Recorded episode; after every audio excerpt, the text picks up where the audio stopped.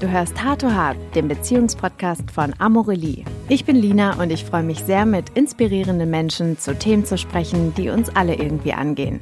Über Sex, Partnerschaften und andere Herzensangelegenheiten. Wir wollen euch Denkanstöße geben, klären, was eine gelingende Beziehung und ein erfülltes Sexleben ausmachen und natürlich eure Fragen beantworten.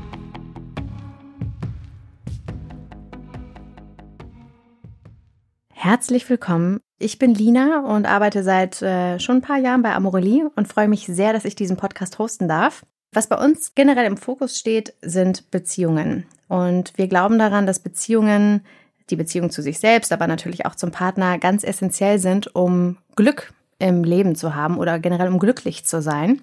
Dieses Jahr werden wir sechs Jahre. Also man kann sagen, Amorelie ist sechs. Amorelie ist Sex, wie auch immer man es jetzt betonen mag.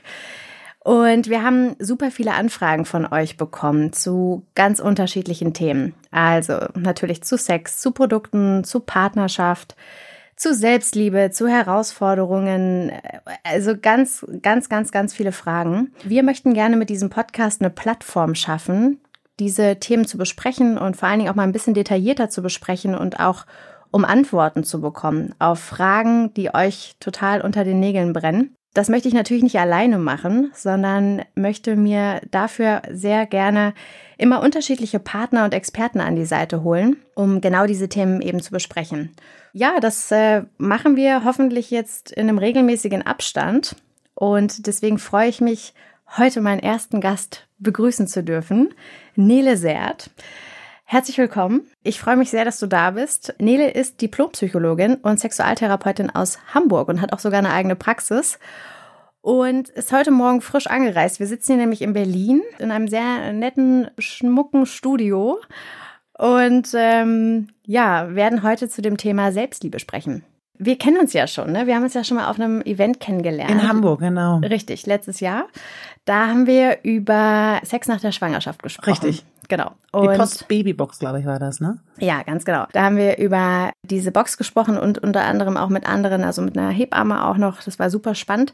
Und das ist aber jetzt nicht das Thema, um das es heute gehen soll. Aber ich fand es damals sehr inspirierend, wie du die, ähm, ja, wie du so bestimmte Sachen erzählt hast. Also das ist super authentisch erzählt, mit so einem Witz irgendwie. Und ich kann mich an so ein paar Sachen erinnern, die habe ich hier auf jeden Fall gemerkt. Du hast zum Beispiel nachgemacht, wie, ähm, also wie Männer quasi ihre Sexualität ausleben, also dass sie sehr visuell sind und hast das sehr schön vorgemacht. Das ist auf jeden Fall bei mir hängen geblieben. Ja, vorgemacht klingt jetzt auch ein bisschen komisch, glaube ich, ja, für Hörer, oder?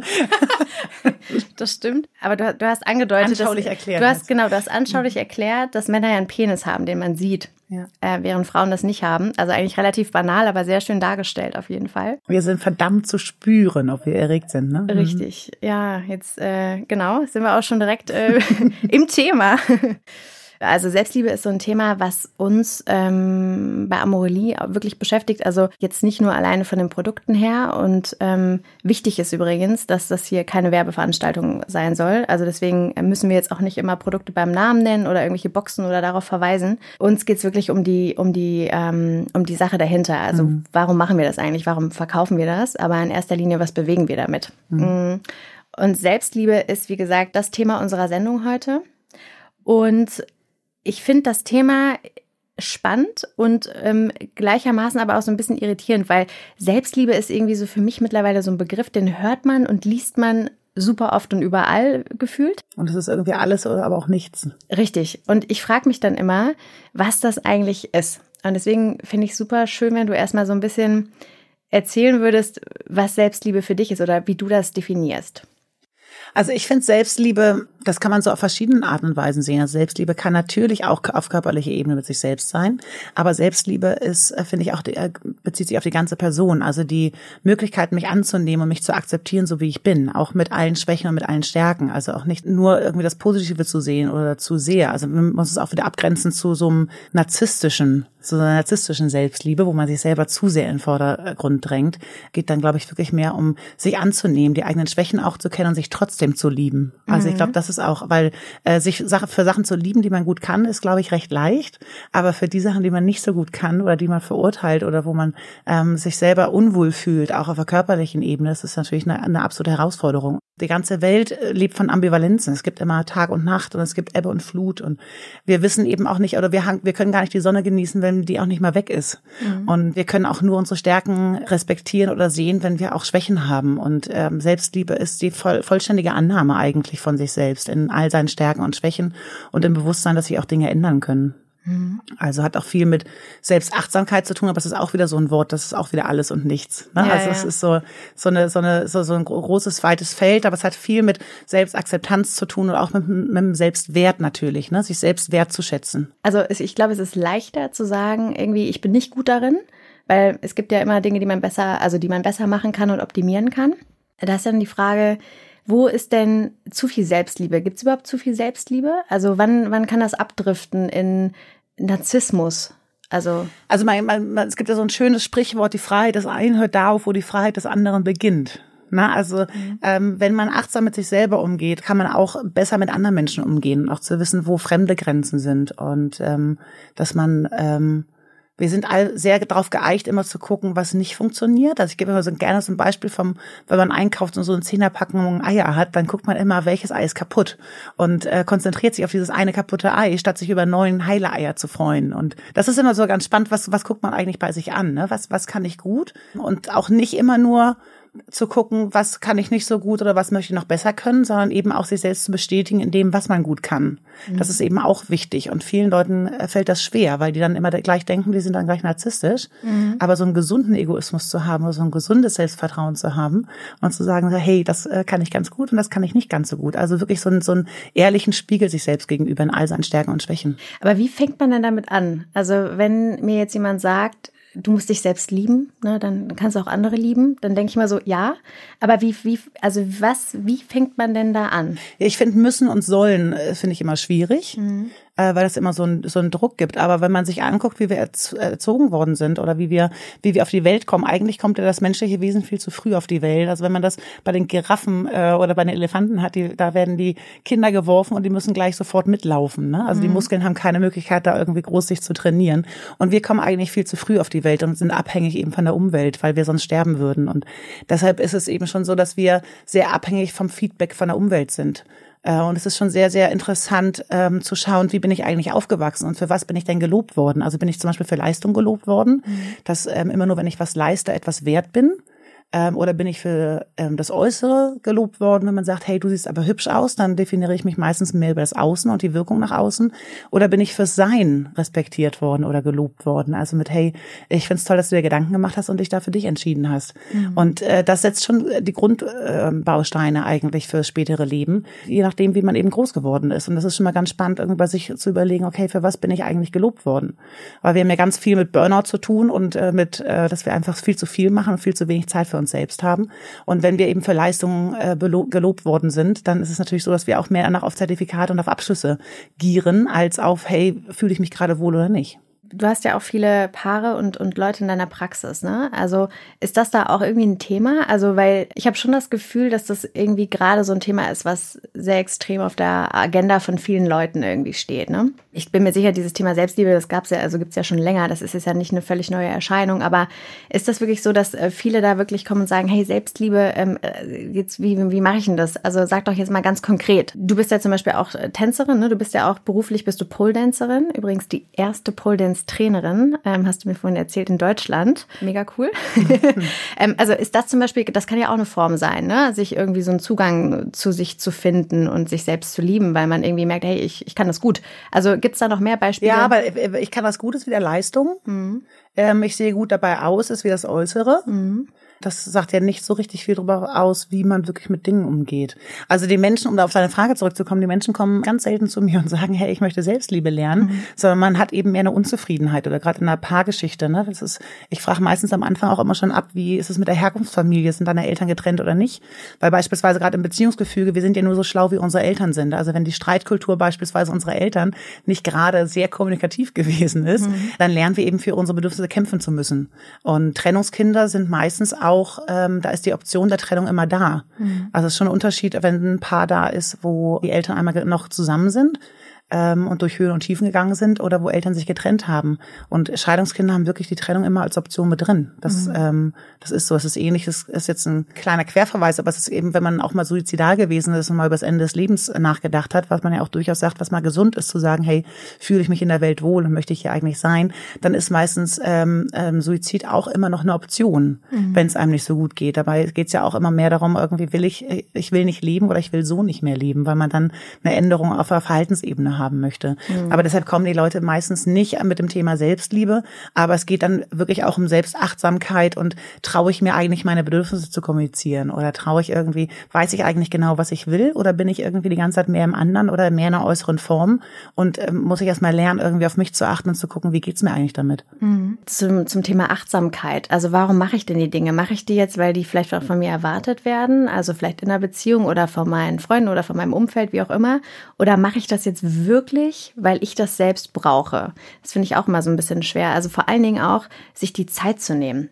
Ja. Ne? Weil ich glaube, das ist oftmals so ein Ding, also ich bin ja auch viel am Arbeiten, habe viele Freunde, bin viel unterwegs, mache dies und das und man ist ja irgendwie ständig mit Einflüssen umgeben, mit Leuten unterwegs, man redet, ist kommunikativ und hat ganz viele Einflüsse. Sich da dann so bewusst die Zeit zu nehmen und mal so in, zu entschleunigen, finde ich auch immer sehr, es ist wirklich auch eine Herausforderung, finde ich. Ist ne? super wichtig, aber es, also es ist wirklich eine Herausforderung, aber es ist wirklich wahnsinnig wichtig. Geht Selbstliebe auch so nebenher oder? Ja, die Frage ist ja, wann will man das? Man merkt, man will das ja immer erst sich mit dem Thema beschäftigen, wenn man eine Unzufriedenheit hat. Mhm. Also das Wichtige ist immer erstmal eine Unzufriedenheit oder einen gewissen Leidensdruck zu haben, dass man sich unwohl fühlt oder dass man, wenn man eine Entscheidung getroffen hat oder nicht auf sich gehört hat, ähm, dass man nachher merkt, man fühlt sich damit nicht so richtig wohl und dass man dann dieses Gefühl nicht ignoriert, sondern eben guckt, hey, warum habe ich mich da nicht wohl gefühlt? Und dann so Automatismen ausschaltet. Also das, das geht, da geht es häufig auch in einer, in einer Beratung oder in einer Therapie eben darum, wie kann ich so Automatismen ähm, mich, mich dem widersetzen, mhm. weil man eben viel dann eben einfach so ja, man sagt eben ja und macht es und merkt nachher, oh, das war aber eigentlich gar nicht meine Entscheidung. Mhm. Und Automatismen kriegt man ganz gut eigentlich weg, indem man so eine Pause rein äh, reinmacht, also dass man nicht mhm. gleich reagiert. Also dass man sozusagen eine verzögerte Reaktion hat. Man muss nur trainieren, nicht gleich sofort zu reagieren, weil das unmittelbare, die unmittelbare Reaktion ist meistens den Automatismus, den man in sich hat. Und wenn man etwas Neues lernen möchte oder anders lernen möchte, mit sich umzugehen, dann hilft es da so ein bisschen Pause zu haben und sich später dafür zu entscheiden. Also man kann sich nachher immer noch entscheiden, aber man muss es nicht gleich machen. Und da hat man Zeit, drüber nachzudenken. Also da so eine Pause reinzubringen, macht Sinn. Spannend. Spannend. Und da sind wir auch wieder beim sich Zeit nehmen, ne? Ich überlege gerade, also ist, also das ist ja, kann ja in einem Gespräch auch sein, ne, wenn man jetzt irgendwie was gefragt wird unmittelbar. Und ähm, aber wo kann das, wie kann man sonst noch so Pausen in den Alltag integrieren? Also dass man zum Beispiel auch irgendwie so bewusst sich einen Tag für, in der Woche zum Beispiel für sich Zeit nimmt? Oder was sind ähm, noch so? Wenn man strukturiert ist, kann man das machen. Mhm. Wenn man nicht so strukturiert ist, ist es meistens ein bisschen schwer. Wann schafft man Pausen zu machen? Also indem man, ähm, wenn man, also es ist ja ganz häufig so, auch wenn man, wenn man so durchs Leben trudelt, dass man irgendwie, dann kommt plötzlich jemand rein und sagt, hey, kannst du mal eben helfen? Mhm. Und dann sagt man häufig zu, obwohl man eigentlich keine Zeit hatte oder irgendwie noch was anderes für sich vorhatte.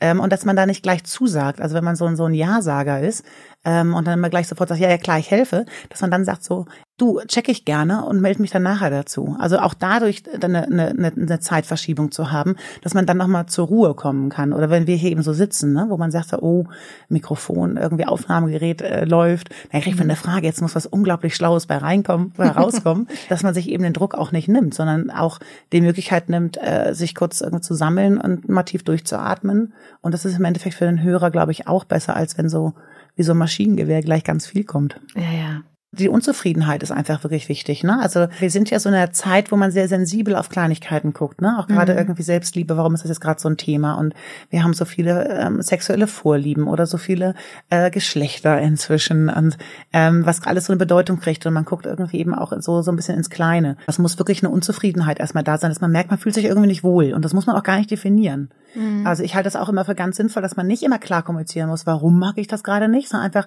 hm, ich fühle mich damit gerade unwohl. Und wenn ich rausgefunden habe, woran das liegt, sage ich das gerne. Mhm. Also, ne, dass man das auch so ein bisschen verschiebt und nicht irgendwie den Zwang hat. Das ist auch so ein bisschen Leistungsdruck, finde ich, dass man den Drang hat, immer sofort erklären zu müssen, damit es der andere logisch versteht. Und es gibt, gibt viele Sachen, die versteht man einfach nicht und das ist auch vollkommen in Ordnung.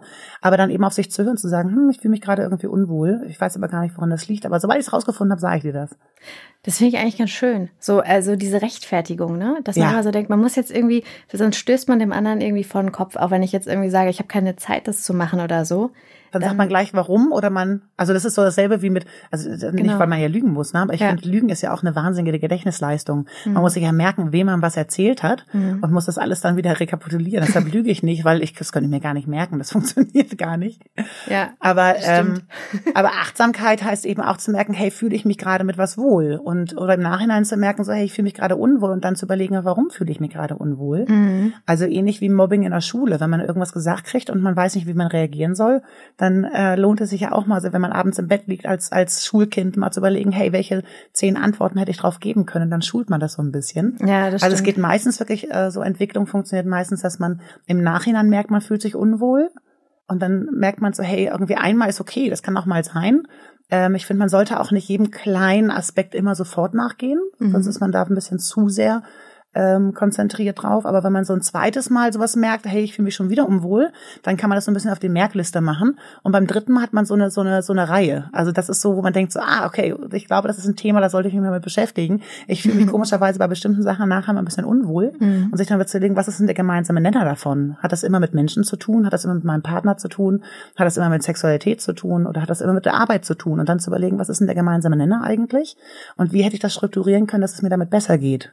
Aber auch da, da muss man ja sehr reflektiert auch sein, ne? Also Zeit haben vor Richtig, allen Dingen. das wollte ich gerade sagen. Und man muss auch ähm, den Wunsch haben, dass man, ähm, dass es einem besser geht. Mhm. Und also wenn man den Wunsch haben ähm, hat, irgendwie, dass es einem besser geht, muss man es ja auch gelernt haben, auf sich zu achten. Und da sind wir ja auch wieder ähm, dabei, wie man erzogen worden ist. Habe ich gelernt, auf mich zu achten oder nicht? Oder habe ich, wenn ich irgendwie psychisch auffällige oder kranke Eltern hatte, das passiert natürlich auch, mhm. habe ich dann gelernt, auf mich zu achten oder habe ich eigentlich mein Verhalten so und meine Bedürfnisse so zurückgestellt, damit ich irgendwie mich so verhalte, damit Mama nicht schon wieder einen Tobsusanfall kriegt? Mhm. Oder ähm, dann habe ich ja nie gelernt, auf mich und meine Bedürfnisse zu hören, sondern da habe ich mich immer nur angepasst. Und das ist, also das ist immer ganz spannend. Man kann das immer gar nicht so allgemein sagen, sondern es kommt immer so auf jeden individuell an. Mhm. Wie habe ich gelernt, mit mir umzugehen? Sag mal, wie, wie ist es eigentlich, dass ich, eigentlich finde ich das immer doof, wenn man so gendert und immer sagt, so bei Männern und bei Frauen ist es so, so ne? Aber ähm, das würde mich wirklich mal interessieren, weil dieses Thema Selbstliebe, finde ich, tritt oftmals, also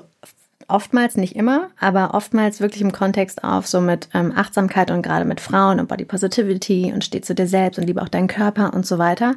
Ist das bei Männern auch so oder ist das, würdest du sagen, es, es tritt vermehrt bei Frauen auf? Ich habe da leider keine Studien zu, aber ich würde auch sagen, dass mir das auch mehr mit, äh, mit in, in Frauen, bei Frauen mehr auffällt. Also es ist so, äh, eine Selbstverständlichkeit mit sich umzugehen. Ich habe zum Beispiel so einen, so einen schönen Satz, den Männer, wenn die so, so äh, ein bisschen älter schon sind und irgendwie so ein bisschen mehr Bauchansatz haben, so ein, ha ein Haus ohne einen Balkon ist kein Haus. Das ist ja auch so eine ganz tolle Selbstverständlichkeit, damit umzugehen, zu sagen, ja, so sehe ich eben aus. Ich kann auch durchaus daran liegen, eben, da hatten wir ja schon mal beim, als wir uns in Hamburg gesehen haben, darüber gesprochen, dass Männer eben wirklich mehr auf den visuellen Reiz gehen und Frauen sich dann eben auch durchaus darüber definieren. Und ähm, aber es geht eben auch darum, irgendwie sich auch zu akzeptieren, gerade im Alter. Ne? Der, der Körper stirbt langsam ab, so ist es nun mal. Und äh, damit muss man eben auch zurechtkommen. Aber Selbstliebe kann man ja auch noch anders verstehen. Also Selbstliebe ist jetzt ja nicht nur, ich akzeptiere meinen Körper und bin achtsam mit mir selbst und mit meinem Körper. Man kann das Ganze ja auch wirklich als, als Akt, sage ich mhm. jetzt mal, verstehen. Ähm, ja. Ich möchte jetzt so ein bisschen. Also auf der körperlichen Ebene sich selbst richtig, zu lieben. Hm. Ganz genau. Das ist ja auch so ein Thema. Da, da kann man ja auch nochmal überlegen, so eine Mann-Frau, wie gehen die damit um? Also wirklich jetzt mal, ich rede jetzt über Masturbation. Da, glaube ich, gehen Frauen und Männer auf jeden Fall irgendwie unterschiedlich mit um. Ähm, was ist da deine Erfahrung? Also generell Masturbation bei, bei Frauen zum Beispiel, ne? Als Teil der Selbstliebe. Weil, also da fällt mir natürlich als Paartherapeutin als allererstes auf, dass gerade wenn, wenn die Beziehung oder die Sexualität in der Partnerschaft nicht so richtig funktioniert, dass es mit sich alleine meistens sehr gut funktioniert. Mhm. so, das ist immer so ganz, ganz spannend, äh, wenn die Paarsexualität nicht funktioniert, aber mit einem selber passiert das, äh, klappt das ja schon ganz gut. Man hat ja auch meistens bei der Masturbation so die, die Top-Masturbationsfantasie, die immer funktioniert. Man hat ja meistens so drei, vier verschiedene Szenarien. ähm, und dann aber die eine, auf die kann man immer zurückgreifen, auch wenn es gerade schwer ist. Komm, nehme ich wieder, äh, nee, ich sag jetzt nichts. ja, also. Aber ähm, sich selbst zu lieben, also gerade körperlich auch sich selbst zu lieben, das, ich will auch gar nicht so drauf rumreiten, aber wenn ich beispielsweise Sexualität irgendwie, wenn, wenn ich ähm, früher gehört habe, hier irgendwie lass die Finger über der, Bettdecke oder irgendwie, was machst du da gerade? Oder äh, mhm. äh, wenn da so eine, so eine, so eine Schockreaktion kommt, dann ist es, fällt es einem auch schwerer, sich anzunehmen, als wenn irgendwie Eltern sagen so, hey, ich finde es schön, dass du dir schöne Gefühle machst. Oder ich, ne, so, also wenn äh, sich selber irgendwie schöne Gefühle zu machen im Sinne von, äh, ich tue mir gerade was Gutes, kommt auch mal darauf an, wie man Sexualität kennengelernt hat. Also wenn man in der Beziehung oder in der, im Elternhaus war, wo die Mutter den Vater mal rübergelassen hat, damit wieder Ruhe ist, mhm. hat man natürlich kein Verhältnis dazu zu sagen, Sexualität kann etwas sehr Erfüllendes sein. Und ich finde, auch da ist müssen und sollen äh, völlig fehl am Platz. Mhm. Es ist vollkommen in Ordnung, wenn man keinen Sex haben möchte. Ja. Also allein die, die Akzeptanz dazu kann unglaublich befreiend sein und nicht irgendwie so einen Druck zu haben. Aber es kann eben auch ganz spannend sein, sich auf die Suche zu machen, zu sagen, hey, was gefällt mir eigentlich? Oder ja. welche Art von Sexualität? Also ich gebe immer so ein schönes Beispiel von so einem von so einem Weihnachtsbaum, also wenn sich ein Kind ein Fahrrad wünscht, ganz doll zu, zu Weihnachten und dann kommt das Heiligabend ins Wohnzimmer rein und dann sieht kein einziges Geschenk aus wie, wie ein Fahrrad, dann ist die Motivation, Geschenke auspacken auf einen Nullpunkt. Mhm. Und die Frage bei, bei der Sexualität ist eben auch, wie, was muss in einem Geschenk Sexualität sein, dass ich es kaum erwarten kann, auszupacken. Mhm. Du hast letztes Jahr in Hamburg über dieses schöne Bild gesprochen, so zum Thema, was ist Sex, weil Sex ist ja nicht nur Penis rein und so. Nee, ist nicht nur Penetration. Richtig, Penetration. Aber du hast über das, über ein Ei gesprochen. Spiegelei. Über ein Spiegelei. Ja, ich habe. Und das Beispiel, das finde ich ja so lustig, weil wenn ich mit meinen Freundinnen über Sex rede, dann ähm, denken die oftmals tatsächlich an den an die Penetration. Ja. Und dann sage ich mal, nee, nee, nee, also Sex, Sex ist wirklich, das ist wie, müssen wir euch wie ein Spiegelei vorstellen. Aber du kannst das vielleicht besser erklären. Ja, ich vergleiche Sexualität gerne mit dem Spiegelei, wo sozusagen das Eidotter die Penetration ist und das Eiweiß ist eben alles, was dazu hinführt. Also ja. ich möchte ganz gerne vorab mal meine Definition von schlechten und guten Sex einmal kurz äh, äh sagen, damit oh, man weiß, gerne. worauf ich hinaus möchte, weil schlechter Sex ist, wenn man stimuliert wird und sich dann an Erregung einstellt. Und guter Sex ist, wenn man erregt ist und die Stimulation kaum abwarten kann. Also Stimulation kommt nach ähm, sexueller Erregung und nach dem Lustempfinden. Mhm. Und deshalb kann das eben auch ganz spannend sein, irgendwie an verschiedenen Arten der Stimulation zu arbeiten. Aber wenn man keine Lust hat, hat man natürlich keine Lust im großen Sinn. Aber das Spiegelei-Beispiel ist, dass wir ja häufig, wenn wir früh als Kind noch anfangen mit dem ganzen Petting, also ich habe früher das Wort Petting immer gehasst, aber inzwischen irgendwie sage ich das schon recht häufig, fällt mir auf. Ich finde, das ist super, ähm, weil ihr das so 90er ja, oder? Und ich finde, ähm, ich finde das Wort total toll, weil ähm, ich sage das tatsächlich auch manchmal. kommt immer so, okay, bist du in irgendeiner Bravo oder so hängen geblieben? Nein, aber ich finde das Thema äh, oder das, das Wort echt echt lustig. Und ja, und ich meine, wenn man sich kennenlernt, dann findet man sich auch ganz toll spannend und probiert sich aus und ja. findet das irgendwie ganz äh, witzig, dass mit dem rechten Ringfinger die äh, der Partner irgendwie in der linken Kniekehle, wenn ich mit der Stärke und Intensität da anfasse, auch kitzelig ist. Also da erforscht man ja ja auch den anderen. Und ähm, das Eiweiß ist sozusagen alles, was zur Penetration führen kann. Ich finde es immer ein ganz gutes Beispiel, wenn man sich überlegt, äh, die meisten Paare kommen zu mir ja, weil sie sagen, wir haben keinen Sex mehr, dabei haben sie keine Penetration mehr. Aber Sexualität ist ja viel mehr als Penetration. Mhm. Das fällt einem dann so auf, wenn man, wenn man weiß, wo geht Fremdgehen eigentlich los, weil Fremdgehen geht beim Eiweiß los, nicht beim Eigelb. Mhm. Und man beschwert sich aber in der Partnerschaft häufig auch, wenn Eiweiß da ist. Ja. Ich würde sehr gerne nochmal trotzdem über das Thema Masturbation in dem Kontext sprechen. Mhm. Weil Selbstliebe, so verstehen es viele, und wir kriegen viele Anfragen und da ist es wirklich so die Frage, wie lasse ich mich, wie kann ich überhaupt mich darauf einlassen? Auch da ist es ja wieder so, sich bewusst Zeit nehmen und viele kommen sich dann ja auch komisch vor. Ne? Mhm. Also es gibt ja auch wirklich viele Frauen, die ungerne oder sehr selten masturbieren, weil sie sich einfach wirklich komisch vorkommen oder weil sie, ja, weil sie sich dann auch nicht so wirklich fallen lassen und gehen lassen können. Oder weil man auch nicht weiß, wo man anfangen soll oder weil man sich komisch vorkommt. Ich lege mich jetzt ins Bett und fasse mich an, haha. Ja, genau. Weil, und dann so, mal ja, und dann so, aber ähm, auch da, also was würdest du den Frauen raten? Also wie können sie da irgendwie anfangen, ohne dass man sich komisch vorkommt? Ne, die Frage ist ja erstmal, ob sie anfangen wollen, weil wenn wir jetzt bei, beim Thema Selbstliebe sind und bei der uneingeschränkten Annahme sich selbst, von sich selbst, dann finde ich, ist es auch ganz wichtig äh, zu sagen, wenn ich keine Lust auf Masturbation habe oder ich es einfach gerade für mich nicht wichtig ist, das zu entdecken, mhm. dann muss ich mich diesem Druck auch nicht beugen. Es ist vollkommen in Ordnung, auch nicht zu masturbieren. Mhm. Also sonst haben wir wieder so einen Druck, irgendwie eine Frau muss irgendwie immer so und so aussehen, muss die und die Maße haben, muss erfolgreich sein, muss eine fantastische Mutter mhm. sein, muss sexuell irgendwie komplett auf der Höhe sein. Also deshalb ist ja müssen und sollen, finde ich, sollte, sollte, das ist das Einzige, wo ich das äh, benutze, ähm, ähm, nicht so eine große Bedeutung haben. Und ähm, die Frage ist immer, hast du Lust, dich zu entdecken? Mhm. Das ist so das Wichtige und nicht, man muss sich entdecken, weil nur dann ist das Leben irgendwie vollständig oder. Ja. ähm, lebenswert, sondern es ist auch vollkommen in Ordnung, ähm, nicht zu masturbieren oder auch zu sagen, hey, mir reicht die Paarsexualität aus. Ja, und alleine sich diese Frage stellen, ne, worauf habe ich Lust? Ist ja auch wieder Ja. achtsam, also in sich reinhören, ne, auf sich persönlich gucken, was möchte ich jetzt gerade, welchen Oder auch mal zu gucken, irgendwie bei den ähm, äh, bisherigen sexuellen Erlebnissen, was fand ich schön und warum fand ich das schön. Mhm. Wir haben jetzt sehr viel über Selbstwertgefühl gesprochen und auch so ein bisschen, wo das jetzt herkommt und ähm, dass es ja auch so ähm, aus der Kindheit, also wichtige, wichtige Phasen gibt, wo das im Prinzip auch so geformt und geshaped wird. Wie ist denn jetzt, also wie kann ich denn jetzt mal, um so ein bisschen praktischer und konkreter zu werden, mein Selbstwertgefühl wirklich auch im Erwachsenenalter steigern? Also ganz konkret. Wichtig ist äh, erstmal die Achtsamkeit zu haben, um zu, zu merken, was möchte ich eigentlich und was möchte ich nicht. Dass man das so ein bisschen unterscheidet. Oder welche Automatismen habe ich, wo ich reagiere und ähm, mich aber nachher vielleicht gar nicht so wohlfühle oder einfach so ein Unwohlseingefühl habe. Das ist, glaube ich, erstmal ganz wichtig. Ähm, und dann im praktischen Sinn, also ich empfehle es immer, wir haben ja so verschiedene Bereiche im Leben. Also wir haben die Familie, wir haben die Partnerschaft, wir haben die Arbeit, wir haben den Freundeskreis. Ähm, das sind so die großen Bereiche eigentlich im Leben. Und äh, da vieles an Verhaltensweisen aus der Familie kommt, ist das immer so die Königsdisziplin. Ich finde es immer ganz sinnvoll, nicht direkt da anzufangen, weil das da meistens die, die größten Schwierigkeiten gibt. Also man kennt das ja, wenn man Weihnachten zu Hause ist, dann wird man wieder zum Kind. Ja. Also das ist einfach so. Ja, das stimmt. Und ähm, das macht, finde ich, auch Sinn, ähm, wenn man weiß, hey, ähm, Selbstliebe hat auch mit Selbstachtsamkeit und mit Selbstakzeptanz zu tun und mit Selbstwertgefühl zu sagen, hey, irgendwie, ich, ich bin es mir wert, dass ich darauf achte, dass es mir gut geht. Das muss man ja auch erstmal hinbekommen. Dass man zum Beispiel auch Freunden dann sagt, also es ist ganz schwierig, wenn man so eine Verhaltensänderung hat, dann äh, hat, dann ist so die, das Umfeld meistens irritiert, weil man denkt so, hä, was ist denn jetzt los? Ähm, und wenn man da äh, beispielsweise einfach sagt, so, hey, ich habe gerade ein Vier-Wochen-Projekt, ich möchte mal so ein bisschen äh, versuchen, äh, anders mit ein paar Sachen umzugehen. Also wenn ich jetzt irgendwie anders reagiere, nimm das nicht persönlich, dann hat man sich so einen Freifahrtschein gegeben. Das finde ich ganz angenehm und äh, das kann man auch gut bei Familie, äh, bei Freunden erstmal machen. Das heißt, du würdest aus diesen Bereichen, die du gerade genannt hast, also Freunde, Familie, Beruf, äh, Partnerschaft, würdest du tendenziell erstmal mit den Freunden anfangen, weil die vielleicht auch ein bisschen mehr verzeihen? Und weil die einen vielleicht auch nochmal von Die sind weiter Seite weg, kennen. ne? Oder eigentlich, Also- das Gegenteil. Nee, die sind weiter weg, aber sind die weiter weg, würdest du sagen? Nee, als der Partner, ne? wo man, Ach so, also wenn man ja. mit dem jetzt zusammen wohnt Ja, beispielsweise. stimmt. und äh, die Familie ist meist- meistens emotional sehr nah an einem dran. Ähm, und Freunde sind eigentlich auch immer dazu da, dass es einem gut geht. Deshalb ist es ja auch häufig schwierig, wenn man Schwierigkeiten in der Partnerschaft hat, das mit Freunden zu besprechen, weil die Freunde bestätigen immer die Person Mhm. und nicht die, das Paar. Und dann ist ja auch häufig, wenn man irgendwie zum siebten Mal das gleiche Problem anspricht, zu sagen, ja, dann trenn dich halt. Mhm. Aber das ist dann eben häufig nicht die Lösung.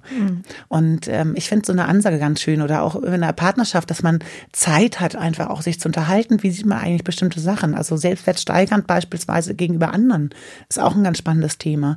Das meiste, was wir tun können, um das Selbstwertgefühl und die Selbstakzeptanz bei anderen zu steigern, ist Fragen zu stellen. Hey, wie siehst du das eigentlich? Also ich interessiere mich für dich. Äh, wie gehst du mit Sachen um? Wie, wie, wie, wie, du kriegst es so toll hin irgendwie, dass du auch mal Nein sagen kannst. Das würde ich auch gerne lernen. Irgendwie hast du kein schlechtes Gewissen dann oder wie, so, das möchte ich gerne lernen. Und das ist auch eine Wertschätzung, die eben wirklich wichtig ist. Und ich finde so, wenn man, wenn das Selbstwertgefühl ein Baum ist, dann geht es darum, dass man sich selber so ein bisschen kennt und dass man aber das Wasser, was diesen Baum gießt, sind die Entscheidungen, die man für sich trifft. Also mit jeder Entscheidung, die ich für mich getroffen habe und wo ich auf mich gehört habe und nicht irgendwie den Willen anderen erfüllt habe, stärkt mein Selbstwertgefühl. Und so kann ich mich eben drum kümmern, dass mein Selbstwert und meine Selbstliebe dann eben auch wächst. Aber das setzt voraus, dass ich natürlich ähm, mitkriege, was, was gefällt mir, was gefällt mir nicht und dass ich eben auch danach handle. Naja, und dass du eben, wie gesagt, äh, das hast du ja gesagt, so diesen, diesen Trigger hast, ne? Also so, dass du merkst vielleicht, also wenn es einem, dass es vielleicht einem ähm, mal gerade echt nicht gut geht, um dann zu merken, oh, ich muss jetzt irgendwas ändern, dass das dann sozusagen der Auslöser ist, ne? Und dass man sich auch nicht so fühlt, dass man gleich irgendwie alles immer sagen muss, warum was so ist. Weil ähm, Entwicklung braucht Zeit und auch Wahrnehmung braucht Zeit. Und dass man einfach sagt, hey, ich habe irgendwie gerade ein Thema, da, da prokel ich gerade dran rum und habe noch irgendwie nicht so richtig den, den, das Endprodukt. Und wir Und sind häufig. Ja, und nicht, wir sind häufig in einer Leistungsgesellschaft, wo wir gleich irgendwie sagen, okay, Optimierung. Das und das geht nicht, also mach es jetzt so und so. Sondern zu akzeptieren, dass manche Sachen in der Graustufe sind und Graustufen zu akzeptieren und zu sagen, okay, da bin ich gerade auf dem Weg. Und auch nicht irgendwie von sich zu verlangen, okay, das muss ich jetzt sofort lernen, sondern hey, wenn ich das gerade noch nicht gut kann, dann wird es seine Gründe haben. Also das ist auch Selbstliebe und Selbstakzeptanz zu sagen, wenn ich damit so umgehe, dann wird das seine Gründe haben. Da, da glaube ich an mich. Auch Und sehr, sehr finde- bestärkend auch, ne? Ja. Also Fragen stellen oder auch sich selber Fragen zu stellen, ähm, ist einfach so auf sich zu hören und auch interessiert, den anderen zu begegnen, ist einfach das Schönste, was man machen kann. Und ich finde, in einer Paarbeziehung ist es häufig so, dass man den Meister so vor sich hat. Also wenn, äh, das, äh, wenn der Partner gut auf die eigenen Bedürfnisse hören kann und die äußern kann und man selbst kann es nicht, dann fühlt man sich zwar unter Druck gesetzt und macht es auch häufig so, dass man ähm, die Bedürfnisse des anderen mehr erfüllt. Aber da kann man eben auch mal den anderen fragen und sagen, sag mal, wie, wie kriegst du was hin? Wie, wie, ich habe da immer ein schlechtes Gewissen irgendwie und du hast es nicht. Also erzähl mir mal, wie gehst du damit um und was denkst du darüber? Mhm. Dass man so den anderen eben auch so ein bisschen als, als nicht Coach, ich mag das Wort immer nicht so gerne, aber so als, als Lehrer nimmt und einfach zu sagen, hey, das und das kannst du gut. Und Lehrer und Coach ist, glaube ich, das Gleiche. Lehrer ist für mich immer so eine, so eine ähm, hat irgendwas was mit, mit Studium mehr zu tun. Ja, gut, das stimmt so. auch. Du, ich finde diese Bereiche, die du gerade angesprochen hast, super spannend. Und du hast es gerade gesagt, so dass man ähm, vielleicht auch bei den Freunden auch mal sagen kann, hey, ich habe jetzt hier so ein, ein kleines Projekt und ich will mich jetzt auch gar nicht rechtfertigen. Aber also ich brauche jetzt mal vier Wochen, dann bin ich vielleicht ein bisschen anders. Und dann können wir gerne mal später darüber reden. Aber ich beobachte mich gerade mal. Wie kann das denn zum Beispiel so in einem Bereich von Arbeit oder so funktionieren? Weil da ist es ja schon re relativ schwierig, würde ich jetzt mal behaupten, sozusagen, hey, du vier Wochen jetzt mal, Chef, ich bin jetzt mal ein bisschen anders. Ich komme jetzt einfach mal ein bisschen später und mache jetzt mal bestimmte Meetings nicht mit, weil ich mich jetzt nicht danach fühle. Also was gibt's da jetzt so konkret? Konkret Anwendungsbeispiele? Also es kommt immer auf die Arbeit drauf an. Ne? Irgendwie hat man Gleitzeit und kann selber entscheiden, wann man zur Arbeit kommt. Hauptsache man hat irgendwie die acht Stunden voll beispielsweise. Mhm. Das ist immer ein bisschen unterschiedlich. Ich finde, das kommt auch auf die Arbeit drauf an. Das ist dann auch schwer zu sagen, weil es gibt Sachen, die muss man einfach machen. ist klar. einfach so. Ja, aber, aber da geht es, glaube ich, auch darum, wenn man, wenn man bei der Arbeit ist und dann abends zu Hause ganz viel nacharbeitet. Mhm. Also, dass man auch sich selber akzeptiert und sagt irgendwie, ich schaffe eben auch nur so viel, wie ich schaffe. Und das für sich zu akzeptieren und nicht zu sagen, das reicht nicht aus, also mache ich irgendwie privat zu Hause noch ganz viel und arbeite noch bis nachts irgendwie äh, ein Uhr noch irgendwie nach und muss am nächsten Morgen aber wieder um 6.30 Uhr raus. Okay, entweder machst du es für dich, damit du morgens oder am nächsten Tag den Druck nicht hast. Aber meistens, oftmals, das ist nur eine These, macht man es dann ja auch wirklich für die anderen, damit man vielleicht auch noch irgendwie naja, aber bei der Arbeit geht es ja auch meistens darum, wenn man irgendwie anderen dann wieder hilft und die eigenen Sachen nicht genau. mehr auf die, auf die Reihe kriegt. Ne? Dass man einfach sagt, du, ey, ich würde dir wahnsinnig gerne helfen, aber ich habe gerade irgendwie noch so viel zu tun am, am Sortieren. Kannst gerne irgendwann später nochmal nachfragen. Mhm. Aber momentan, leider Gottes, sehe ich das gerade nicht. Ja. Also es ist auch die Frage irgendwie, also Nein sagen zu lernen, ist unglaublich schwierig. Ich hatte mal irgendwie bei einer meiner therapeutischen Ausbildungen, fand ich ganz spannend, dass es ja auch gesagt worden ist, wenn man immer so ein Ja-Sager ist, dann kriegt man meistens ein Nein auch nicht über die Lippen. Und dann hilft zum Beispiel so ein Zwischensatz, dazu kann ich jetzt noch nicht Ja sagen. dann hat man trotzdem Ja gesagt, aber man kann man verschiebt es eben so ein bisschen. Ne? Oder das kommt ja häufig auch so ein ungutes Gefühl, wenn man irgendwie anderen Leuten hilft, dann braucht man selber mal Hilfe und äußert das irgendwie schon ganz zart und, und nur ganz leise und dann hat man so einen Missmut und hat das Gefühl, irgendwie da ist kein richtiges Verhältnis zu, was ich an andere gebe und was, was ich dann wieder zurückbekomme. Mhm, das macht ähm, dann ja noch wahrscheinlich wieder unglücklich. Da ist man in so einer Spirale. Ja, ja, dann so unzufrieden und dann wird man sauer und dann irgendwie fängt man an, irgendwie Leuten was vorzuwerfen. Mhm. Ähm, wobei ich das, ich würde woanders anfangen. Ich würde da eher anfangen zu sagen, hey, da bin ich über meine eigenen Kräfte rübergegangen. Mhm. Dass man dann wirklich wieder bei sich äh, darauf achtet und sagt, hey, da möchte ich in Zukunft anders mit umgehen, damit eben genau diese Frustration nicht entsteht. Mhm. Also ich meine, Kommunikation ist halt super, super entscheidend. Also sowohl zu sich selbst, aber auch zu den Mitmenschen und in, dem, in den Umfeldern, in denen man ist. Ja, aber ich kann ja erst Dinge kommunizieren, die mir bewusst sind. Ja, eben. Genau, und das ist ja genau das Ding, weil wenn dir was bewusst ist vielleicht und du es dann auch noch aussprichst, dann wird es ja auch real. Weil manchmal hat man ja so ein, so ein Gefühl irgendwie in sich und traut sich dann ja auch vielleicht gar nicht, sich damit auseinanderzusetzen oder das anzusprechen. Ja, aber ich glaube, liegt das nicht auch durchaus daran, dass man immer sich selber den Druck macht, dass es immer eine logische Abfolge sein muss, also dass es sozusagen immer begründet sein muss? Mhm. Also muss es wirklich Dinge immer begründet sein? Da kann man einfach nicht auch sagen, hey, ähm, ich weiß gerade nicht warum, aber irgendwie ist mir gerade, also ne, ich finde so, so, so Graustufen macht einfach mehr Sinn, als immer zu sagen, ich muss es eben auch erklären. Ich kann nicht beim Umzug helfen, weil ich meiner kranken Mutter helfen muss. Mhm. So, man muss es dann häufig ersetzen mit etwas, was im eigenen Wertesystem gleichwertig äh, ist oder höherwertig ist. Höherwertig, ja. Und, äh, und eigentlich sollte ja die Selbstliebe so sein, dass man sagt, hey, irgendwie ich brauche einfach echt irgendwie mal einen Abend Ruhe, weil irgendwie bei mir so 27.000 Sachen gerade am rumwuseln sind. Und ich merke, ich habe irgendwie gar nicht die Ruhe dazu, auch wenn ich von Herzen gerne helfen würde. Mhm. Also du, wie du drückst das immer so schön, du drückst das immer so schön aus. Ja, es wäre so schön, wenn ich das auch selber hinkriegen würde. Ne? ich wollte gerade sagen, wow, Respekt. Wow, mein Leben muss toll sein. Ne? Ja, nee, weil ich, Aber das schafft man nur mit Ruhe. Ja. Also wenn ich gehetzt bin, dann dann dann ist auch sind auch Dinge schnell genervt. Ne? Also dann, dann ist man auch schnell genervt, wenn dann irgendwie noch 27 andere Sachen kommen. Dann setzt man sich unter Druck und dazu braucht man wirklich Ruhe. Und äh, was ist denn, wenn man jetzt in einer Partnerschaft ist und mhm. ich sage jetzt, okay, ich, ich habe mir irgendwie jetzt gerade, das ist jetzt so mein Monat, ich habe das jetzt irgendwie für mich beschlossen.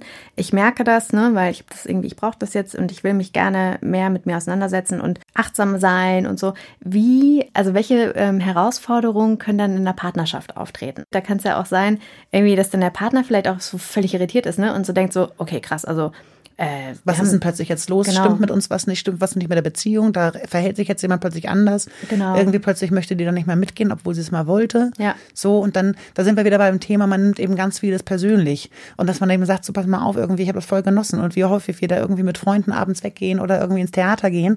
Aber ich habe irgendwie, ich habe gemerkt, ich brauche so ein bisschen Ruhe mal zu, für mich selbst, dass ich irgendwie mal wieder zur Ruhe komme. Und also es kann sein, dass ich irgendwie mich anders verhalte in, in, in Zukunft. Aber wenn irgendwas ist, frag ruhig nach und nimm das bitte nicht persönlich, weil ich finde toll, so wie wir sind aber ich möchte mir ganz gerne so ein bisschen auch so mit einem halben Auge auf mich gucken. Das klingt so weise, finde ich. das klingt, ähm, ja, es, ähm, ja, also wenn es immer so einfach ist, ne? Mhm. Aber ich finde das schön, weil äh, das sind ja immer so, wie gesagt, man hört ja so Floskeln und ich finde das äh, total toll, weil das ist so ein konkretes Beispiel. Also so diese Kommunikation, das würde ich mir jetzt zum Beispiel so mitnehmen, dass man das auch wirklich mal so äußert und nicht immer in diesen Rechtfertigungsmodus kommt. So, und dann immer so vergleicht und, und mm, mm, ja, okay, der anderen Freundin habe ich beim Umzug geholfen und äh, dir kann ich jetzt aber nicht helfen, weil äh, so, Ja, aber das ist ja das, das eigene Werte, aber das ist das eigene Wertesystem auch, ne? Wo man irgendwie sagt, okay, warte mal, aber die andere Freundin ist auch genauso hoch. Also man muss lernen, auch mehr von sich zu erzählen, aber es klappt eben nur, wenn man sich selber auch mehr wahrnimmt. Mhm. Sonst, sonst geht das gar nicht. Ja, das stimmt.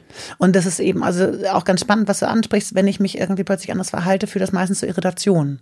Mhm. So, weil, weil, weil so eine gewisse Sicherheit und so gehen wir damit um. Also es ist ja auch häufig beim Change Management in Firmen, ne, wo man sagt, wieso machen wir es anders? Vorher ging es doch auch immer. Wir haben es doch aber, immer so gemacht. Aber Irritation so. ist ja nicht schlecht, ne? Da kann ja dann auch was Neues wieder entstehen. Irritation ist nur gut, wenn die Basis nicht angegriffen wird. Mhm. Also wenn man Beziehungen, also nicht nur zum Partner, sondern auch zu Freund, äh, Freunden oder zu Arbeitskollegen, wenn die Basis bleibt, dann kann es, also das Haus kann wackeln oder irgendwie so, so eine, so das, äh, der Dachstuhl äh, kann mal wackeln, aber das Fundament muss fest sein. Und äh, das ist eben auch immer die Frage, wie habe ich Bindung wahrgenommen? Mhm. Ähm, also ist für mich sozusagen eine Kritik auch häufig mit, oh, Achtung, hier passiert gleich was. Also wenn man beispielsweise auch getrennte Eltern hat oder Streitpositionen hatte oder irgendwie Sachen erlebt hat, die, die nicht so schön gewesen sind, dann wird man meistens zu so einem Wachhund. Mhm. Also man nimmt zwischenmenschliche Harmonien wahnsinnig äh, intensiver wahr als andere Menschen, wenn es irgendwann mal gerade um, um, um Schwierigkeiten in der Bindung geht. Und dann wird man so zum Wachhund und merkt eben schon in zehn Kilometer Abstand, wenn da irgendjemand ist und man denkt so, man mhm. fängt an so zu kläffen und sagt, Achtung, da passiert gerade schon wieder was, jetzt müssen wir da einen Fokus drauf setzen. Aber man weiß gar nicht, läuft der am Haus vorbei oder kommt der wirklich aufs Haus zu? Also man dann wirklich sehr, sehr sensibel drauf wird. Das ist auch ganz spannend. Und äh, deshalb ist auch die Frage, wie, wie ernst nimmt man sich dann eigentlich in solchen Sachen? Oder sagt so, okay, das beobachte ich erstmal. Also Irritation ja, aber nicht, wenn die Basis mhm. wackelt. Und das ist auch immer die Frage, das ist auch wieder bei jeder Mensch unterschiedlich Es kann sein, dass ich Sachen anspreche, die aber bei einem anderen zu Irritationen führen. Mhm. Also wenn ich irgendwie zum Beispiel sage, so, hey, ähm, ich habe Lust, irgendwas Neues auszuprobieren oder ich achte jetzt mehr auf mich selbst, dass der andere dann denkt, okay, mit uns ist was nicht in Ordnung. Und deshalb ist es eben ganz wichtig, das zu kommunizieren, zu sagen, hey, ich finde uns toll, so wie wir sind. Mhm. So. Und ich habe da wieder den, kommunizieren, ne? Ja. Einfach mal, einfach mal ansprechen. Ja. Und das auch nicht so mit sich selbst ausmachen. Ich wollte gerade schon wieder sagen, das war sehr spannend. Und das verkneife ich mir jetzt. Nein, aber man kann, also Selbstliebe ist so, genauso wie Selbstachtsamkeit, ist auch so ein bisschen natürlich ein Modethema, aber es ist so alles und nichts. Und die Frage ist ganz konkret, was kann ich denn äh, machen? Was bedeutet denn Selbstliebe?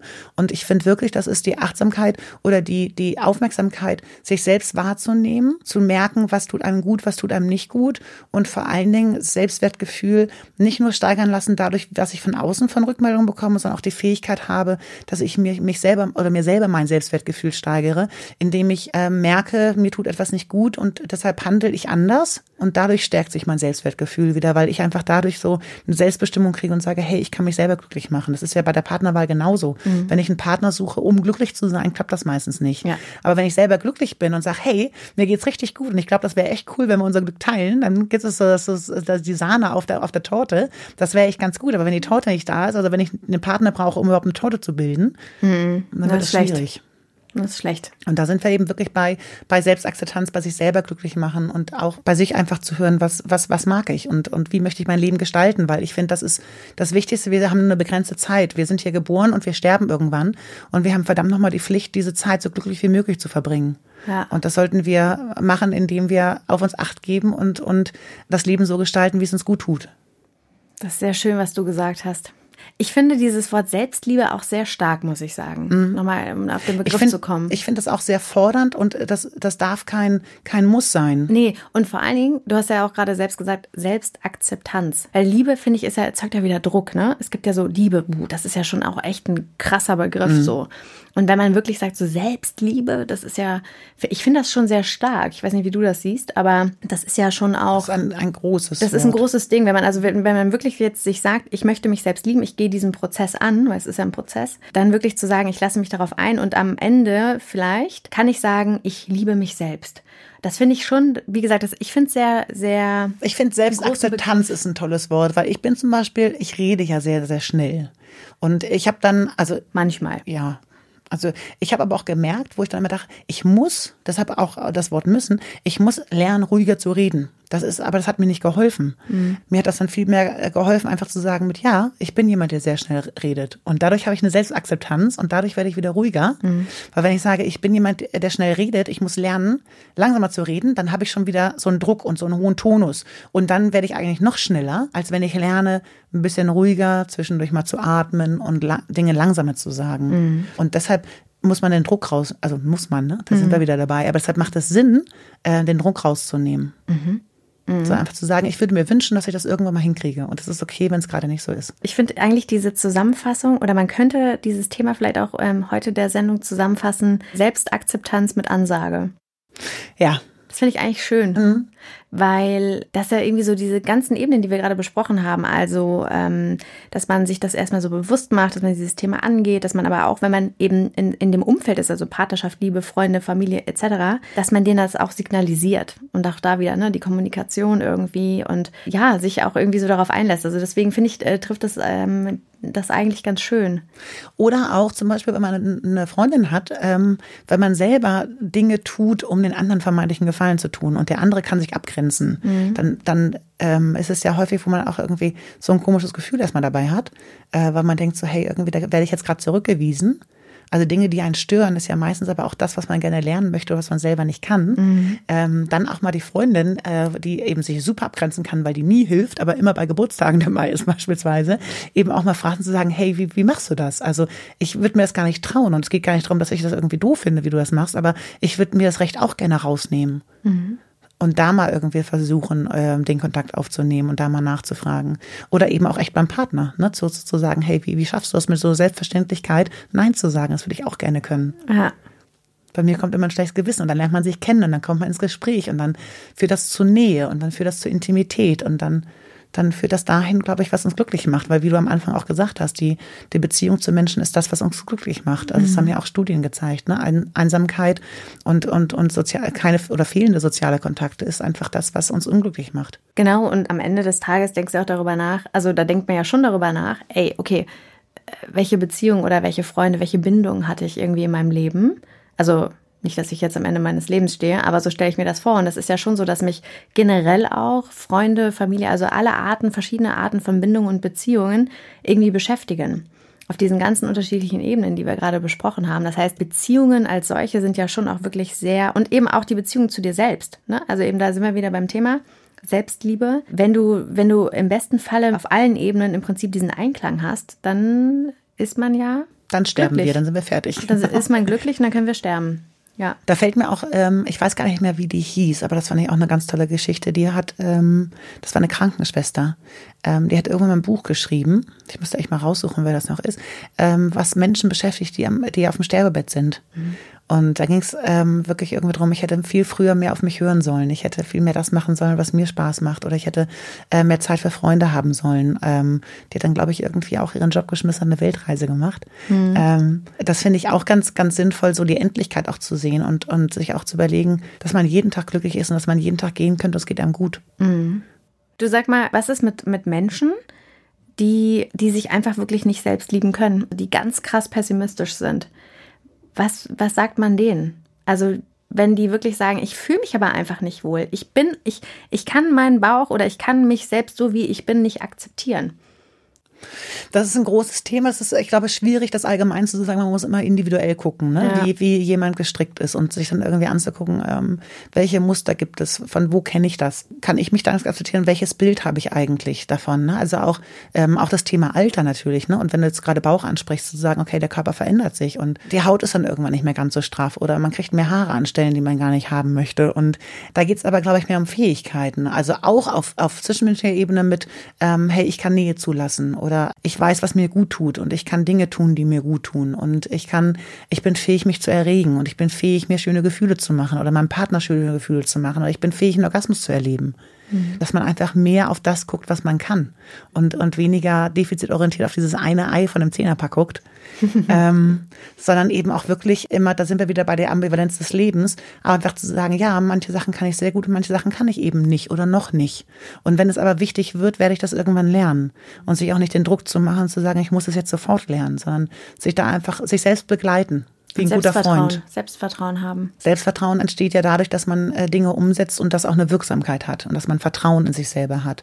Aber da geht's wirklich darum, vorher wirklich einfach erstmal zu merken, hey, tut, was tut mir gut, was tut mir nicht gut. Oder ne, woran liegt das? Wo, wo man einfach guckt, irgendwie, wenn das, der Teufel zieht sich immer um. Und Dinge, die einen, einen begleiten im Leben, die Themen tauchen immer wieder auf. Immer wieder in Freundschaften oder immer wieder in der Beziehungsführung oder immer wieder mit sich selbst. Entwicklung ist auch nicht aufzuhalten. Also wenn wir einmal Dinge beobachten, dann geht das nicht mehr weg. Also also wir werden niemals so doof sein wie am gestrigen Tag beispielsweise. Also ne, man, das ist ja auch so ein Teil vom Alter, wo man sagt, na klar, irgendwie die Haut wird schlaffer und irgendwie man sieht vielleicht nicht mehr ganz so ähm, aus wie in den 20ern, aber man möchte auf jeden Fall nie wieder den Reifestatus haben von damals. Ja, das stimmt. Das Vertrauen eben auch zu haben, alles wird. Ja, weil wir haben zum Beispiel ein Sexreport. Also wir machen in regelmäßigen Abständen so Umfragen, wo wir zu diversen Themen ähm, Leute befragen. Und da kam zum Beispiel bei einer Frage raus, sehr interessant, dass jede dritte Frau sich in ihrem Körper wenig bis gar nicht wohlfühlt. Ja, das kann man auch nicht ignorieren. Das ist ja irgendwie da. Ähm, das ist natürlich jetzt wieder sehr auf den Körper bezogen, aber ja, warum ist das immer noch so? Also das ist doch, ist doch, das ist doch blöd. Ich glaube, es hat ganz, ganz viele ähm, Aspekte, was man selber für schön achtet oder was einem von außen herangetragen wird. Da lohnt es sich, den Scheinwerfer so ein bisschen zu verschieben und nicht darauf zu gucken, irgendwie, was man, also man, man guckt ja meistens auf das, was man selber nicht kann. Ne? Mhm. Also wenn man beispielsweise beim Training irgendwie äh, sehr kräftig ist, dann möchte man gerne flexibel sein. Aber wenn man flexibel ist, möchte man lieber kräftiger sein. Also es ist immer so, dass man immer meistens das möchte, äh, was man nicht so richtig kann.